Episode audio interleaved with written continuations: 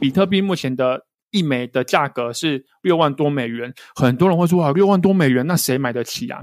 那其实比特币它非常特别的原因是在于它的单位可以去做无限的分割，它最小的单位是一亿分之一，也就是十的负八次方。那我认为代表是任何一个小资族，他都可以非常容易入手比特币。所以当你越研究越多之后，我觉得你会对于比特币还是对于币圈的发展，你会来得更有信心。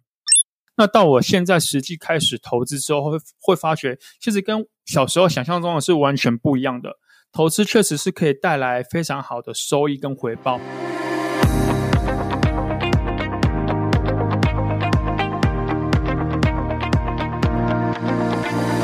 嗨，大家好，我是易贤，欢迎收听九零怎么了？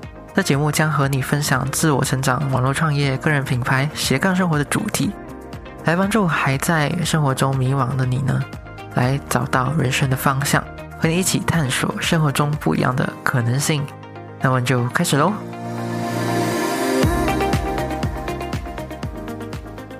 Hello，大家好，我是一贤，欢迎回来。九零怎么了？第三十四集。最近你不知道有没有？诶，是不是很常听到好像比特币啊、以太币以及 NFT 这些词呢？最近这些词的频率是不是好像出现的频率越来越高了呢？然后最近呢，最红的一件事情就是黄明志啊，用 NFT 卖歌，在十二小时就狂赚了三百五十万诶，就是那首歌《玻璃心》了。对不起，伤害了你，伤了你的感情。我听见有个声音，是玻璃心碎一地，是玻璃心碎一地。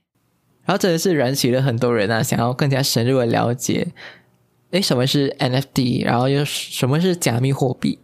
然后不知道你是不是跟我一样啦？其实很早之前就知道，诶，加密货币啊，或者比特币这这个东西，可是呢，又在旁边观望了很久了呢。然后，身为加密货币小白的我呢，这次呢就来请教对加密货币啊，还有在币圈。有很深了解的 Sam 来给我介绍什么是加密货币，以及加密货币现在其实呢也有一些相对稳定的投资方法，然后给你做介绍。然后对我们这种新手来说呢是非常的友善的。然后我们也有讨论到，如果你想要搭配更加稳定的，好像我们之前前一集也是有讲到 ETF 投资的话呢，资金要应该要怎样子去分配呢？还有可以使用怎样子策略，让我们可以同时。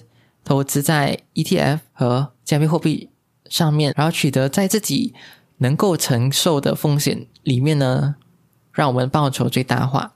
然后这一节的资讯量真的是非常非常的多。如果你有任何想要更加深入了解的，可以回到原文，然后查看你想要知道的资讯。那么我们就来欢迎今天来宾 Sam。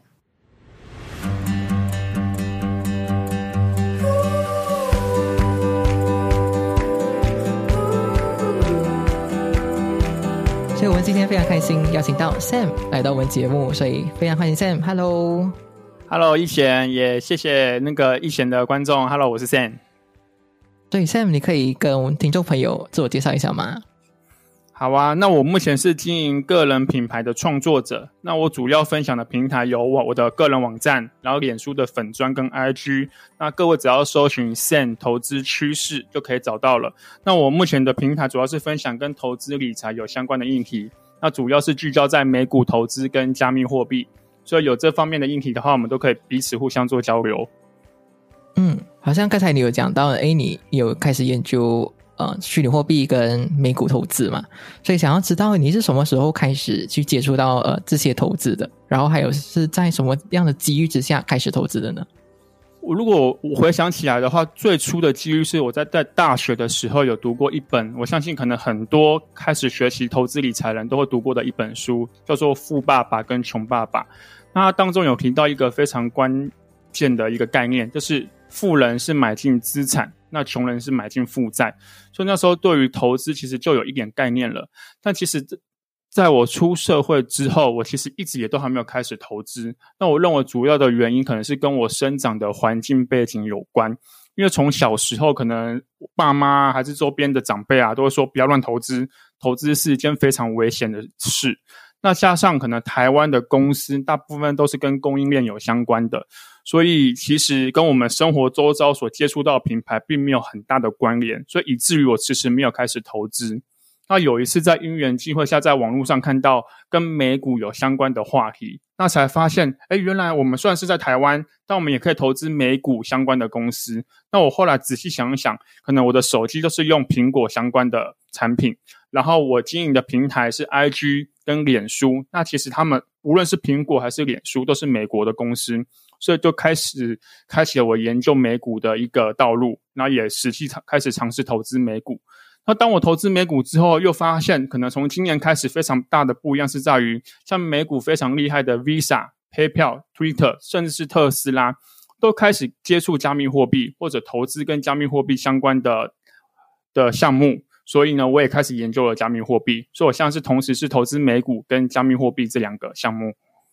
哎，我相信很多蛮多人也是从《富爸爸穷爸爸》这本书开始，哎，接触到理财这种东西。然后你刚开始。隔这样多这样长时间，你是怎样子去发现到说，哎，投资真的会比较好一点？我觉得应该是说，从《富爸爸穷穷爸爸》这本书，它有强调一个概念，叫做现金流的概念。也就是说，可能你投资在资产上面，它可以为你带来一个稳定的收入。那其实，在刚开始你接触到投资之后，尤其是投资美股，你发觉，哎，这些。好的公司，第一个它的股价会不断的增长，那所谓就会带来所谓的资本利得。那还有一些美股有些公司，它是每年会不断的发股息，而且他们的惯例是股息会越发越多。也就是说，当你实际投资之后，你也得到一个回报，你就会发觉，哎，原来投资是跟你之前想象中的是完全不一样的。那我觉得这是一个非常好开始的一个路程。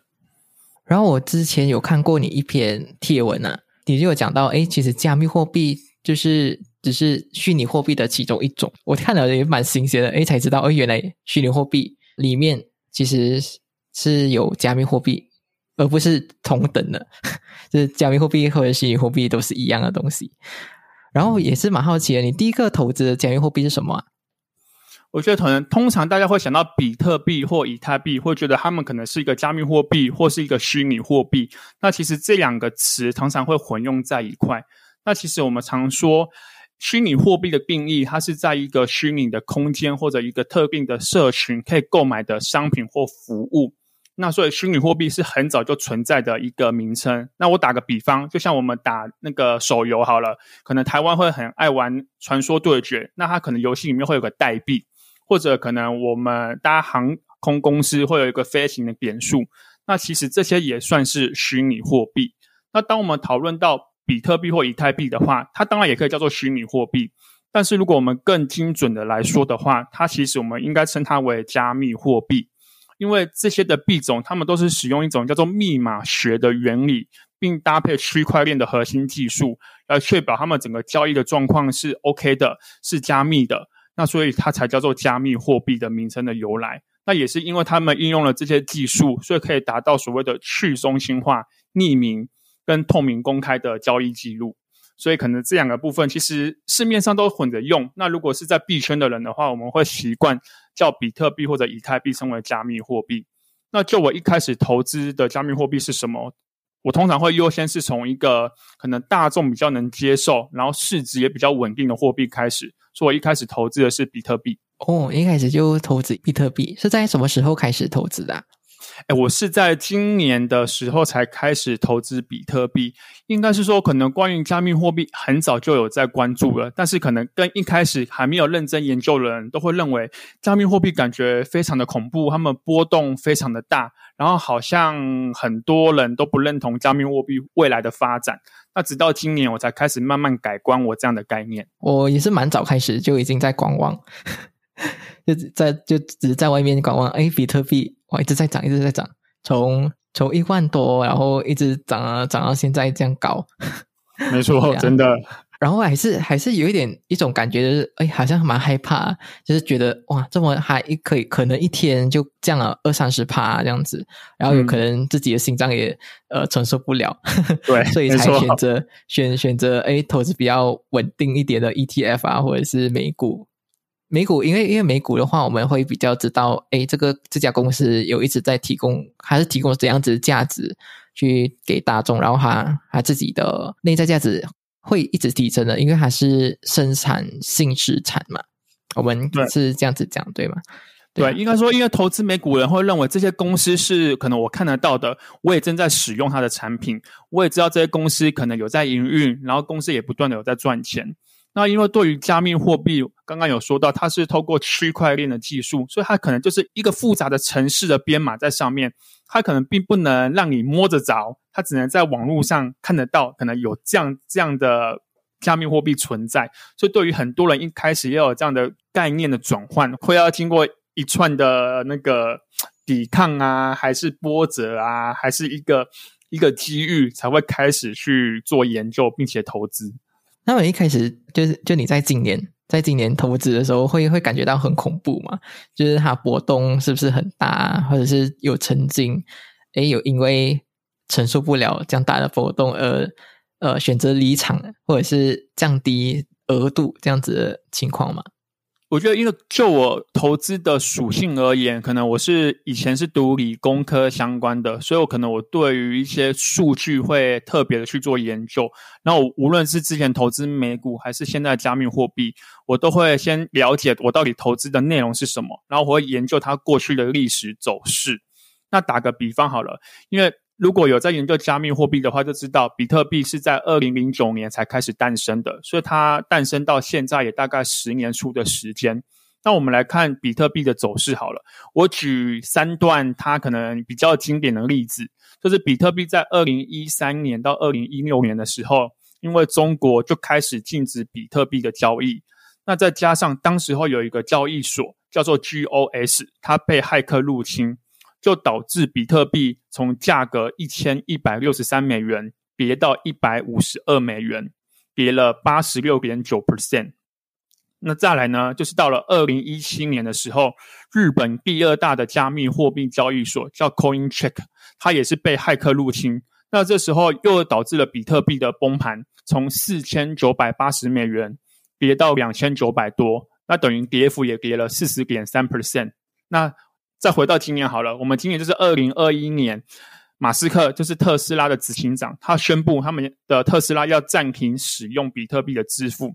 那这时候比特币的价格从六万四千多美元跌到三万一千多美元，下跌了五十一点一 percent。所以由此我们可以看到，比特币的波动确实是非常的大。但是我不知道各位听到现在有没有关注到另外一个很特别的地方，就是最终比特币的价格都是持续的不断的创下新高。所以也就是说，当我研究完，我发觉它整个的趋势都是持续向上的。这只要我能承受这样的波动，并且长期持有的话，我最终应该都可以带来不错的获利。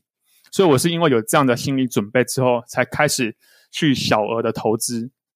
刚才你讲到一个重点，就是小额的投资，没错。所以我认为，可能对于一一般的人的来说，我的建议就是说，如果你想要投资加密货币，你要有一个心理的准备，就是你投资的这笔钱，如果全部赔光了，你也可以接受的话，那你就可以开始投资加密货币。第一步就是先投资小部分的资金投入到里面，然后你可以观察它的波动的状况是否你能承受的。那另外一个，我也是觉得，当你有实际投入资金在加密货币里面的时候，你才会更认真的开始研究。那当你越了解之后，你可能就会有你自己的投资的判断跟投资的策略。真的，你要你要先投入之之后呢，你才会就在市场里面承受那个经历吧，就是那个经验，跟市场的波动有互动嘛。对，啊没错。应该说，可能譬如讲，以前常常会看到有些人说：“哎，我投资就是要长期持有。”那可能当股市只是经过一波回调，可能才下跌了五趴，他就会很担心的问说：“哎，请问，那我这目前这个投资的标的，是我要止损出场吗？还是我要继续持有？”那这时候我就问他：“你当初不是就说你投资要长期持有吗？那怎么你现在说的跟你之前做的投资决策是完全不一样的？”所以，真的要当你实际投入之后，你才会知道你自己投资的心理的变化是怎么样。那之后才可以未来在你下一次的投资，你才可以做出修正，找出一个比较适合你自己的投资方法。如果你没有真正去投资的话，你是不可能去有这样子的心理变化。你自己会不能了解说，哎，自己如果经过这件事情过后，你的心理上的改变是这样子。对，所以有时候就是永远想的跟做的是完全不一样的事。那与其你想那么多，倒不如你就实际做做看吧。只是这个做，我们是要有风险的控管意识的。怎么说呢？怎怎么开始有风险控管意识？就譬如讲，就像我刚我就刚刚说举了两个例子。如果你要投资加密货币，第一个你要认为投资的这笔钱是永远拿不回来的，就算亏光光你也可以接受。那我觉得这就是第一个风险的控管意识。那第二个，我也不是一次就把我认为我可以全部赔光的钱就一次投入。我一开始也会先投入小额的资金来试试看，到底我投资当下所做的决策跟未来币价走势是否符合。那如果假设符合的话，我就开始加大我的投资的资金。那假设不符合的话，我回头可能都要去思考，那我到底是哪个地方有做出错误的判断，还是到底我真的投资跟我想的是完全不一样的？那我该如何去做修正？那我觉得就透过这两个的方式来不断的调整你的投资的目标。刚才你有讲到，其实你投资比特币之前就有已经做好研究嘛？就是你刚才讲的那三件事情，都有说明说，哎，其实比特币都是一直在往上涨的，从一开始的几百块美元，然后现在已经涨到已经六六万六万多美元了。嗯，如果就当下的币价大概是六万一千多美元。嗯，所以你才选择加入嘛？就是你那时候加入的时候，已经是到到哪一个水平了？我其实我一开始加入的时候是那个币圈非常 formal 的状态，我大概是今年的四月多加入，所以也就是说那时候比特币大概已经大概五五万多美元吧。那如果大家如果有在关注币圈的消息的话，就知道今年的五一九就是比特币大崩盘的时候，从六万四千多崩盘到三万一千多，所以等于是我四月份刚加入的时候 就遇到了比特币的崩盘。那所以我在实际参与这样崩盘的过程，发觉，哎，其实对我来讲，我觉得我可以承受这样的波动，然后越研究越觉得对于比特币未来的发展会更有信心。所以经过了这样崩盘，回头到现在来看，比特币又涨到六万多美元了。所以基本上它就是一个波动这么大的过程。然后你经历过后，你你你现在心里的感受是什么？你当时或感受是这样子的。我觉得就感受面来讲，就是可能跟我预想中的状况差不多一样。因为就刚刚我说的，回顾历史来看，当比当币圈或者当比特币崩盘的时候，它下跌的幅度可以达到四十趴、五十趴，甚至最高有到八十多趴。那所以已经跟我研究的状况，跟我实际经历到状况，我认为我可以接受这样的波动。那我觉得我就觉得那 OK，那我可以再持续研究。那当越研究了之后，也发现其实要投资加密货币的方法有非常多种，有些方法是可以不用经历那么大的波动。我们上次出房的时候，你就跟我讲说，哎，其实虚拟货币还有很多种方法嘛。然后我也才发现说，哎，原来加密货币其实有你刚才讲了，哎，其实还有很多比较稳定的，然后而且它的利润也是蛮不错的啦。然后你可以跟听众介绍一下，哎，其实还有哪一些不同的投资方式啊，在加密货币上面。好啊，那我这边就分享两个方式好了。所以，我们刚刚以上所讨论都是买进加密货币的现货，然后持有它，那可能就得接受这样的来回的波动。那其实投资加密货币的方式有非常多种。那通常目前最我认为最适合新手开始投资的话，第一个，你可以在先购你要投资加密货币的时候，你可以先购买所谓的稳定币。那稳定币的意思就是它的价格是稳定的。那目前主流的稳定币的话是美元稳定币，也就是它的价格会跟美元去做挂钩。那当你买入稳定币之后，我认为币圈最非常适合新手操作的就是美元放贷，也就是说你买入稳定币，然后放在交易所里面，那交易所会帮你把你的这稳定币借款给有需要的人，那你就是等于是收取这个稳定币的利息。那目前就币圈来看的话，通常这样的利息的年化报酬可以来到八到十趴左右。那这八到十趴，其实相对于传统股市而言，就算是非常不错的报酬了。所以这是第一个所谓的美元放贷。那我推荐的交易所的话，可能是 FTS 交易所。那它目前是全球大概交易量前四大的交易所，所以相对来讲是比较有安全跟保障的。那第二个可能比较适合新手操作的方式就是期限套利。那它的运作的逻辑会有点复杂，它是买，它是分成两个部分。它是先买进一个比特币的现货或者以太币的现货，然后反向去做空比特币或以太币的合约，然后透过这样的方式，我们可以收取一个叫做资金费率的收益，等于是我们是用收租的概念来去做操作。那目前有些量化交易的交易所，它可以用简单的方式来操作期限套利。那我推荐的交易所是一个叫做派网的量化交易所，所以我认为美元放贷跟期限套利是相对来讲是比较低风险，又可以有达到不错报酬的操作方式。那期限套利是基本上是是怎样子操作的？如果它操作方式，第一个可能。要谈到叫做永续合约，那它永续合约的概念，它其实就是跟期货的概念一样。那想说，那永续合约到底是什么？你可以想成，因为可能币圈有时候有些人、有些投资人，他看好某个趋势的发展的时候，他可能他手上的钱不够。那因为永续合约的特性，它是可以开杠杆，就是等于把你的小资金去额外的放大。所以呢，所以永续合约是一个就是可以开杠杆的一个投资的操作方式。那它有个特性是什么？就是如果很多人去做多这个永续合约，就会导致这个永续合约的币价跟现货的币价会开始会有落差。那如果当它落差越来越大的时候，这个永续合约的价格可能就会丧失它的意义。那这时候它就会出一个叫做制衡的机制。也就是说，他会鼓励人们去做空这个永续合约。所以，当你去做放空的时候，等于是做多的人，他就要付一个资金的费率给做空的人。所以，等于我举比特币为例好了，我先买进现货的比特币，然后我再做空比特币的永续合约。所以，等于我一手买进现货，一手做空合约，等于这个就等于是我们说的，我有做到对冲的效果。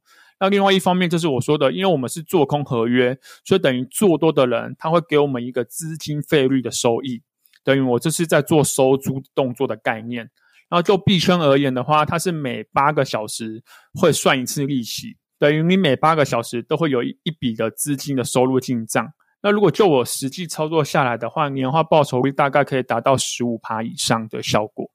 嗯，然后其中它的风险又是什么呢？我觉得它的风险是，可能你会有爆仓的危险，也是突然遇到一个很大的波动的时候，可能永续合约的价格它会偏离现货很多，那这个时候可能就会所有的爆仓，就是你的合约会提早断头，提早卖出去，那这可能就是它当中唯一的风险。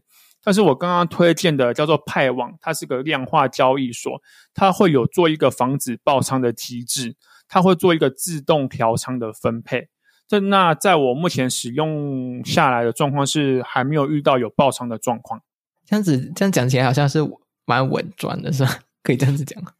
诶，我觉得应该是说它在于币圈的行情通常都是涨的比较多，然后跌的幅度会虽然比较大，但跌的时间会比较短。那在目前的操作下来的话，其实我认为是。获利的几率远大于亏钱的几率，那前提是可能各位还是要必须要去了解到底期限套利的原理原则是怎么样，你可能才会比较明白它当中的操作方式。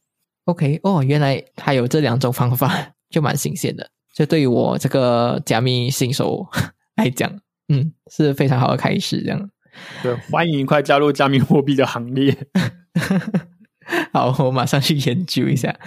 除了虚拟货币啊，然后你。也是通常也是在你的平台，所以蛮推荐你的观众去投资 A 美股被动式投资嘛，就是 ETF。然后可以分享一下你是为什么会这样子推荐大家去投资 ETF 呢？因为如果有在追踪我的人就知道，我可能初期就是投资美股为主。那投资美股我开始发现一个问题，就是美股的好公司太多了。所以也就是说，如果我想要一次投资那么多好公司，那可能在我刚开始投资的时候，我的资金没有来的那么多，那可能就必须要要所选择。还是另外一方面，假设你现在要开始投资美股，可能 Google 的股价一股可能要一千多美元，亚马逊一股要三千多美元，那可能对于台湾的刚出社会的小资族而言，你想要投资 Google 或者亚马逊这些好公司，可能你的资金可能也会没有来的那么的充裕。那这时候就可以透过 ETF 的方式来去做投资。那我快速介绍 ETF 是什么好了。那 ETF 的中文名称它就叫做股票型指数基金。那各位可以想成，它就是帮你买入一篮子的股票。那我举我最推荐的美股 ETF，它就叫做 VOO。那也就是说，你只要投资 VOO，你就可以是投资美国非常厉害的五百家公司的股票。那可能举凡我们刚刚说的苹果啊、微软啊、Google、特斯拉、亚马逊，都可以在 VOO 这个里面去做投资。那 VOO 目前一股的价格应该大概是两百多美元，也就是说，你大概只要六千多块的台币去投资 VOO，你就可以一次拥有全美五百家公司厉害的股票在你的手中，让这些公司来为你赚钱、为你获利。那这也是我最推荐新手投资 ETF 主要的地方。对啊，就好像你刚才讲了，如果是要投资 Google 的话，有可能小资族啊，刚刚开始要投资的人，诶，好像门门槛还蛮高的。如果如果是开始从 ETF 开始投资的话，诶，不止你能投资到呃 Google，还可以投资到诶其他美国这样多的公司会赚钱这样子。然后其实 ETF 还有哪一些其他比较特殊的好处吗？因为 ETF 它的操作方式其实非常的简单，它的交易方式其实就是跟买卖股票一样，也就是说你随时可以当美股开盘的时候，就是可以随时买进跟卖出，所以这是第一个，它的交易是非常方便的。那再来，它的交易的成本也非常便宜，因为大家要知道，假设你要一次买入五百家公司，你要一个一个去做购买的话，那是非常花时间的。那你如果透过 ETF 的话，你可能只要负担一个。少少的管理费用，让这些 ETF 发行的基金公司让你来帮你去做操作。那打个比方，我刚刚所说的 VOO，它的管理费只要零点零三 percent 而已，所以它的成本是非常便宜的。那再来，就如我刚刚所说的，VOO 它是一次帮你持有五百家美国上市公司非常厉害的好公司，就等于你是有做到一个分散风险的方式来去做操作。那再来，ETF 其实也非常的多元。如果你想要投资金融产业相关的公司，其实也有金融相关的 ETF 可以去做操作。如果你想要专注投资科技股相关的公司，那其实也有科技股相关的 ETF 可以去做操作。所以其实它的操作的弹性跟操作的方式都非常的方便也简单，所以真的是非常适合新手入门去做操作。其实我节目也是算。蛮推崇 ETF 啦，就就是新手啊，如果想要开始投资美股的话，哎，也可以从 ETF 开始。哎，其实 ETF 也不只是有可以投资美股嘛，它其实还可以投资在呃全球啊，或者是其他国家的地方都有。对，因为应该说 ETF 它其实发展的时间也也已经有经历蛮长一段的时间的，所以譬如讲你要投资新兴市场，也有新兴市场的 ETF，VWO 也可以。如果你想要投资全世界的股市的话，也有 VT 这档 ETF 也可以投资。那当然，如果像我们是台湾人，你想要投资台湾的市场，其实也有台湾的 ETF 可以投资。也就是说，ETF 它基本上已经很多元到你想要投资什么样的标的，你都可以找到相关的类型的 ETF 来去做操作。那我通常会推荐，如果新手投资人你非常在意所谓的管理费的话，那你可以优先选择 Venga 所推出的 ETF 的产品，因为 Venga 所推出的 ETF 它的管理费通常是非常便宜的。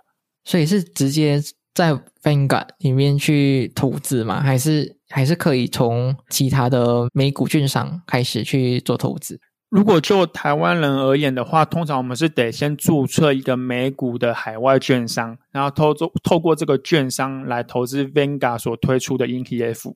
那如果就台湾的话，我会推荐可能像是 TD 德利美证券啊，还是 First Trade 第一证券，甚至是 eToro，他们在里面都可以找到 Venga 相关的 ETF。这样子讲回来啊，就是好像虚拟货币跟 ETF 之间。其实我们刚才讲到这两个投资产品嘛，其实他们又可以说是有蛮大的冲突。就是就是说，投资 ETF 的人会追求比较稳定的报酬，或者是比较低的风险。然后，好像虚拟货币就好像我们刚才讲的，哎，好像比较危险啊。可是它报酬又很高啊。然后你是你自己又是怎样子去调配这两两者之间的比例呢？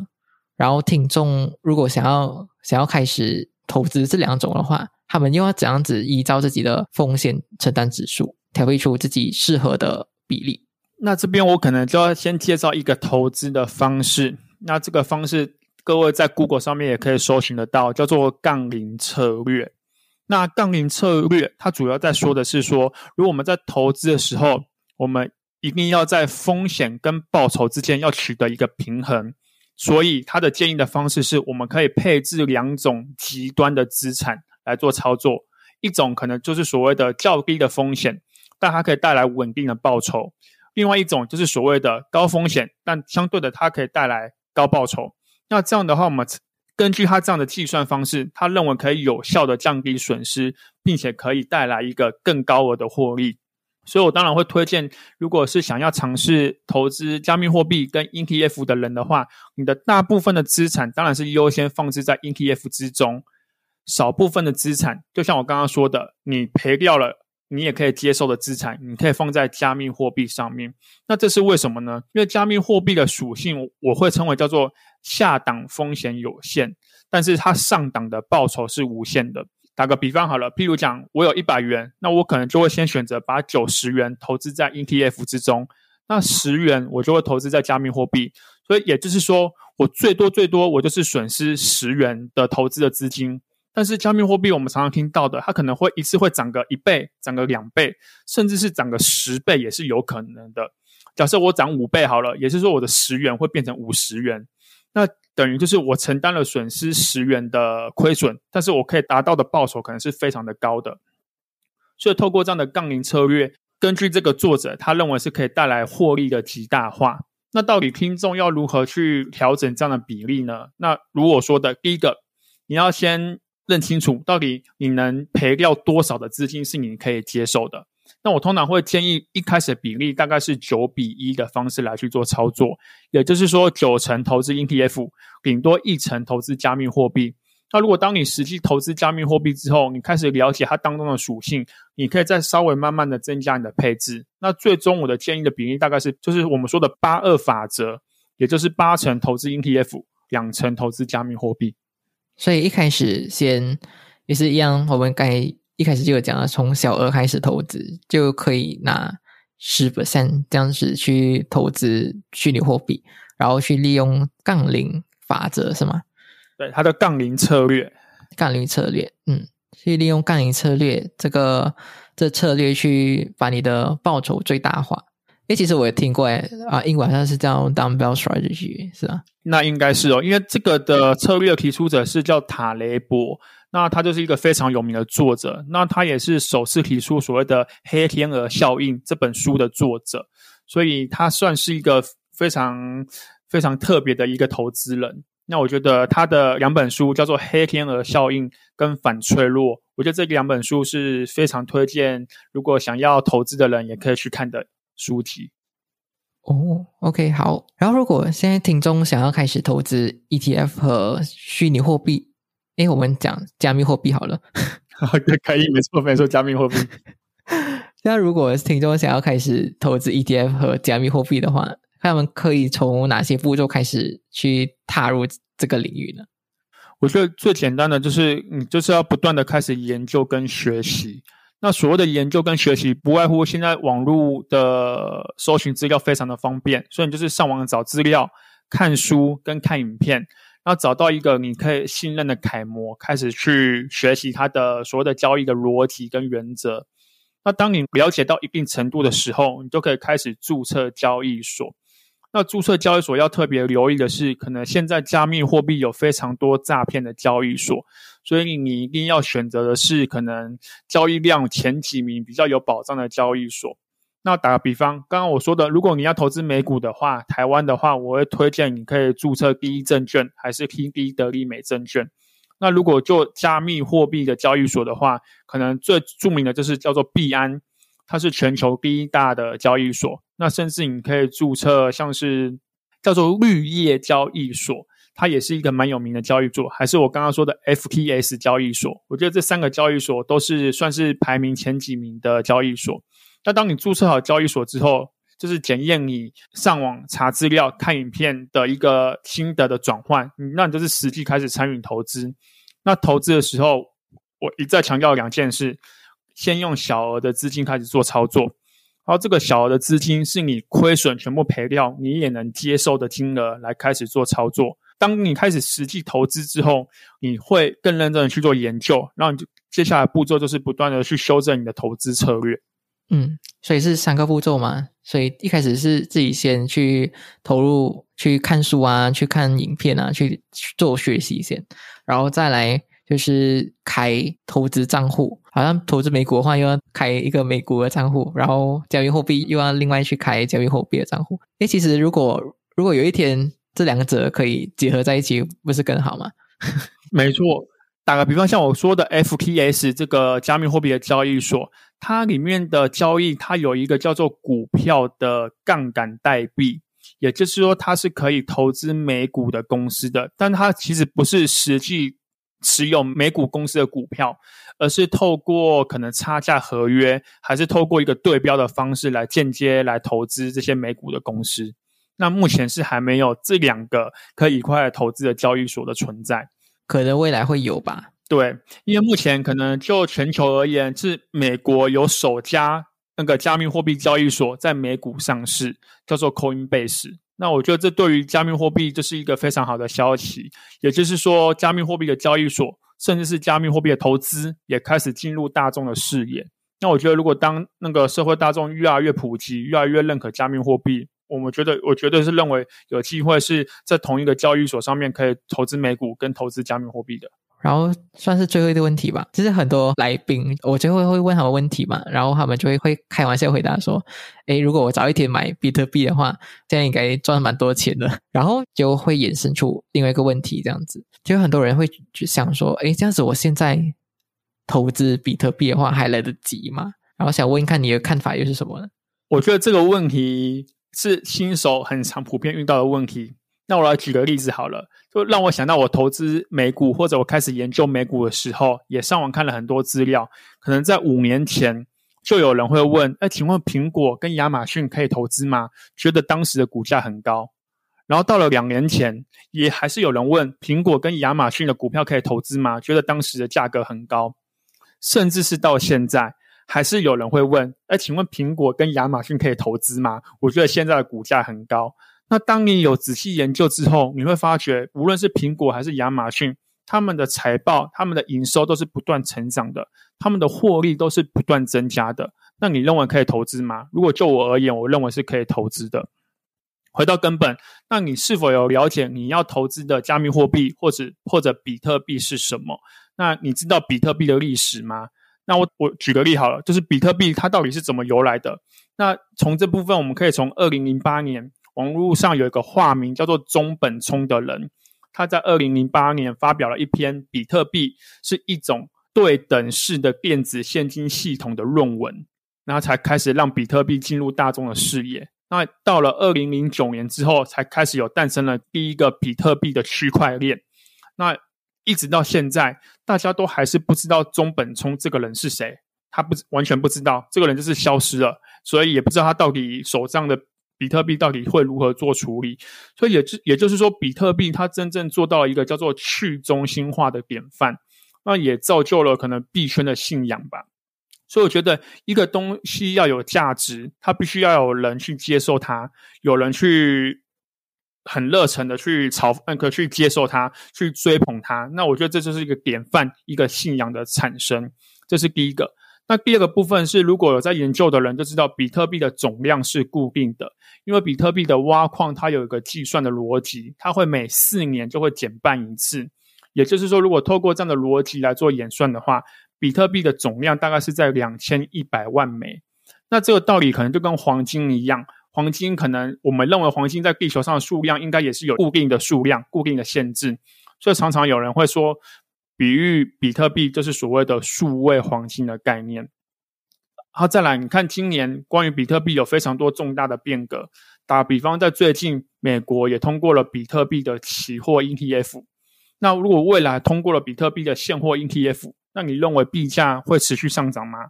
还是未来有更多的美股公司，打个比方，如果美国的电商龙头亚马逊也愿意接受比特币的付款，那比特币的币价会上涨吗？这个可能我不知道，但是未来绝对是有可能会发生的。那这时候可能就会衍生到另外另外一个问题，说比特币目前的一枚的价格是六万多美元，很多人会说啊，六万多美元，那谁买得起啊？那其实比特币它非常特别的原因是在于它的单位可以去做无限的分割，它最小的单位是一亿分之一，也就是十的负八次方。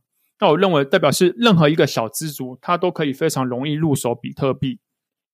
所以，当你越研究越多之后，我觉得你会对于比特币还是对于币圈的发展，你会来得更有信心。那我的建议是说，比特币长期的币价，我当然是非常持续看好的。那如果你真的想要投资的话，其实你只要准备新台币一千元，你就可以投资比特币了。那我认为这一千元应该是很多的小资族还是上班族应该都可以拿得出来，也可以承受得了的损失。那我的建议，你就不用犹豫了。你想要投资加密货币，你就是拿先拿一千元台币去投资比特币，然后之后你就可以知道你到底能不能承受这样的波动。啊，对于比特币未来的看法，你到底是如何的看待？就是想要问说，就是诶，你刚才讲的那个去中心化嘛，就我会人家会追捧这个概念，或者是会变成一种追捧虚拟货币的一种信仰呢？因为我觉得这就是加密货币它非常独特存在，就是所谓的去中心化。那这是为什么呢？因为各位要知道，可能无论像以前是生活在马来西亚，还是我们生活在台湾，其实我们的国家都相对进步，生活机能也非常的方便。那其实我要告诉各位一个数据，就是全球有十七亿的人民，他们是没有银行账户的。可能是他们的资格可能有负债，还是有受到限制，还是他们的国家根本没有银行，还是银行非常的少。但是可能这些人，他们大部分人都有手机，都有网络。也就是说，你只要有网络的话，你就可以交易加密货币，交易比特币。所以也就是说，币圈加密货币它是可以取代传统金融上面的不足，非常适合大部分的人来去做投资跟消费。那另外一个，我之前看到一个数据是说，可能美国它是有很多外来的国家的人到美国去做打工。那如果当他打工所赚到的钱，他要汇回他原本可能比较落后发展的国家，现在也越来越流行是透过加密货币的方式来汇款给他们的国家的家人。所以这就是去中心化所带来的好处跟一个重要的变革。那我可以再举个例子，就是。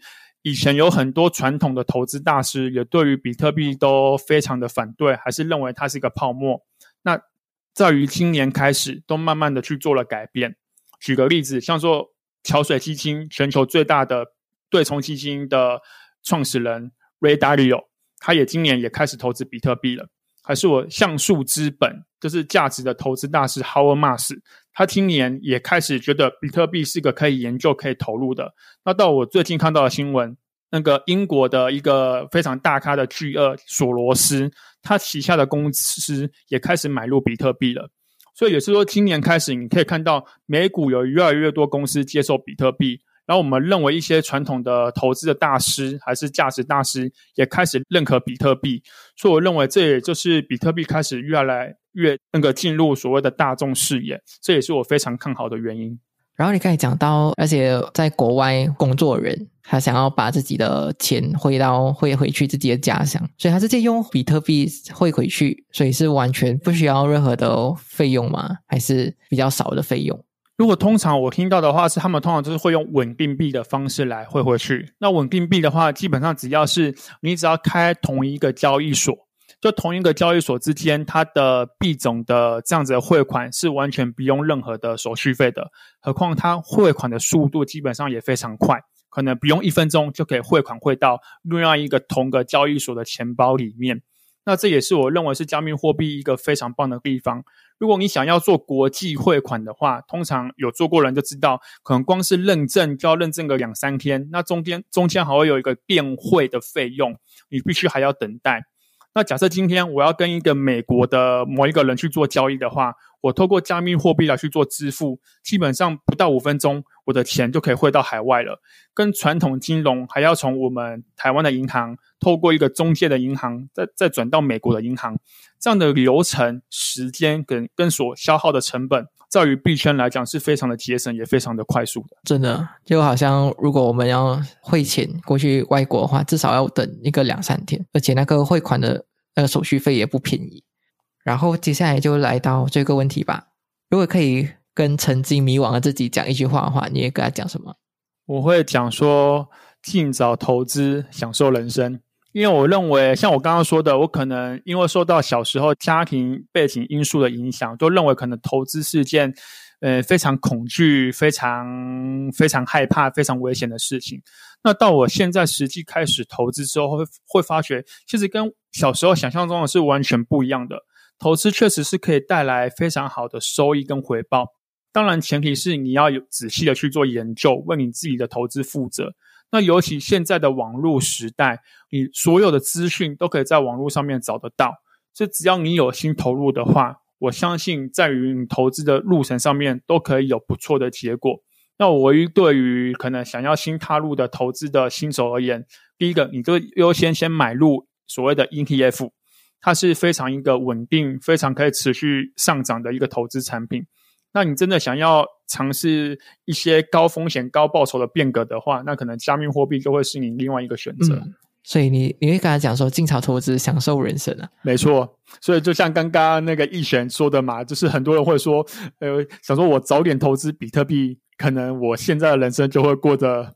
非常的不一样。那老样子，你与其去去后悔，说我为什么当初不要投资？那其实最好的改变就是你当下就开始去做你的投资，开始去做你的理财规划，为你未来的人生去做负责。所以也就是也就是说，可能未来十年后的你会感谢现在的你当下所做的决定。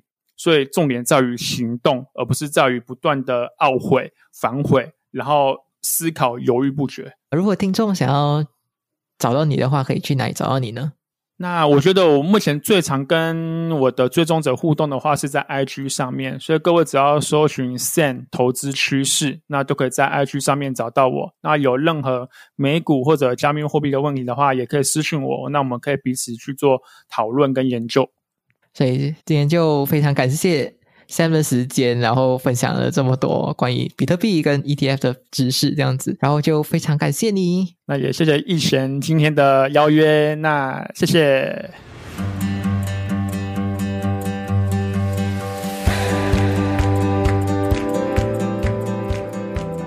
今天的重点整理：一、加密货币的三大重点：去中心化、匿名，还有透明公开的交易记录。想要投资加密货币，必须要有风险的控管意识。第一呢，你必须要知道，你投资的这笔钱如果亏光了，你是可以接受的。第二，从小额开始尝试投资，看你当下所做出的投资决策，跟未来的币圈走势到底符合自己的预期。就是说，在未来你回过头看的时候，你的投资在未来是否跟你所计划的一样奏效？如果真的奏效，那就可以慢慢加大资金；如果不符合的话呢，就可以检视一下到底哪里做错了判断，然后你再想说可以这样子做出修正。三，推荐大家 ETF 的主要原因，是因为美国真的是有很多好公司，但是呢，想要一次买进这些大公司的股票，对很多小资主来说门槛非常的高。但是如果你投资在 ETF，比如说是 VOO 的话，你就可以以比较低的价格就可以买进美国前五百家的大公司了。所以 ETF 非常适合刚出社会的小资族来投资。四，加密货币其实有稳定又高获利的投资方法。然后这里呢，Sam 有介绍了两种，第一种呢就是美元放贷。所以你以美元，然后呃借钱给别人，然后赚取利息。第二种呢就是期限套利。期限套利呢，我们主要是赚取资金费率，也就是收租的一种概念。五，如果你想要同时投资 ETF 和加密货币的话，可以参考杠铃策略。然后杠铃策略呢，就是在回报和风险之间呢取得一个平衡的最佳方式。然后投资在一个是高风险，一个是比较没有风险的资产这两个极端方面呢，来取得一个平衡。六，开始学习加密货币和 ETF 的三个步骤。第一呢，就是上网找资料、看影片和看一些书籍，然后找到你想要追踪的楷模，去学习它的交易策略、逻辑和原则。然后第二步呢，就是注册交易所。如果你想要投资在 ETF 的话呢，就可以去申请海外券商，比如说 TD Ameritrade、First Trade、跟 eToro。然后如果是加密货币交易所的话，就有 Sam 介绍的币安 Binance、绿叶交易所 Bitfinex 跟 FTX。然后我这里呢又查到了推荐马来西亚人的加密货币交易所，比如 Luno 还有 Matrix Spot。然后最后一个步骤就是小额投资，然后呢再不断的去修正自己的投资策略。然后在这次访谈之后呢，我就去找了非常多的资料，然后感觉呢加密货币真的是非常的有趣，在未来呢有很大的前景。然后在我尝试之后呢，也会再跟你分享更多我在投资加密货币上面的经验。如果你想要听更多加密货币相关的内容，或者想要我去邀请币圈的内界人士了解更多只有币圈内才知道的一些消息的话呢，可以到 IG 上面跟我说。好了，今天节目就到这里啦。如果你喜欢这期节目的话呢，请帮我到 iTunes Store 或者是在 First Story 上面帮我打新评分，并且留言让我知道你的想法。然后你的每一个评价呢，对我来说是非常的重要。或者呢，你也可以截图这一集的节目发到你 IG Story 上面 tag 我和 Sam，让我们知道你有在收听。然后我的 IG 账号是 H O W 九零 S How Nineties H O W 九零 S。最后，如果你想要支持我持续创作出好内容的话，可以赞助我喝一杯咖啡。然后赞助链接和其他链接都可以在资讯栏里找得到。最后的，最后，我知道你是非常忙碌的。也知道你可以利用这些时间去做别的事情，但是呢，你却来听了这一期节目，我真心非常非常的感谢你。所以我也想让你带走这句话：你是你人生的负责人，你有权利，也有能力去过你热爱的生活。我们下一集再见，拜拜。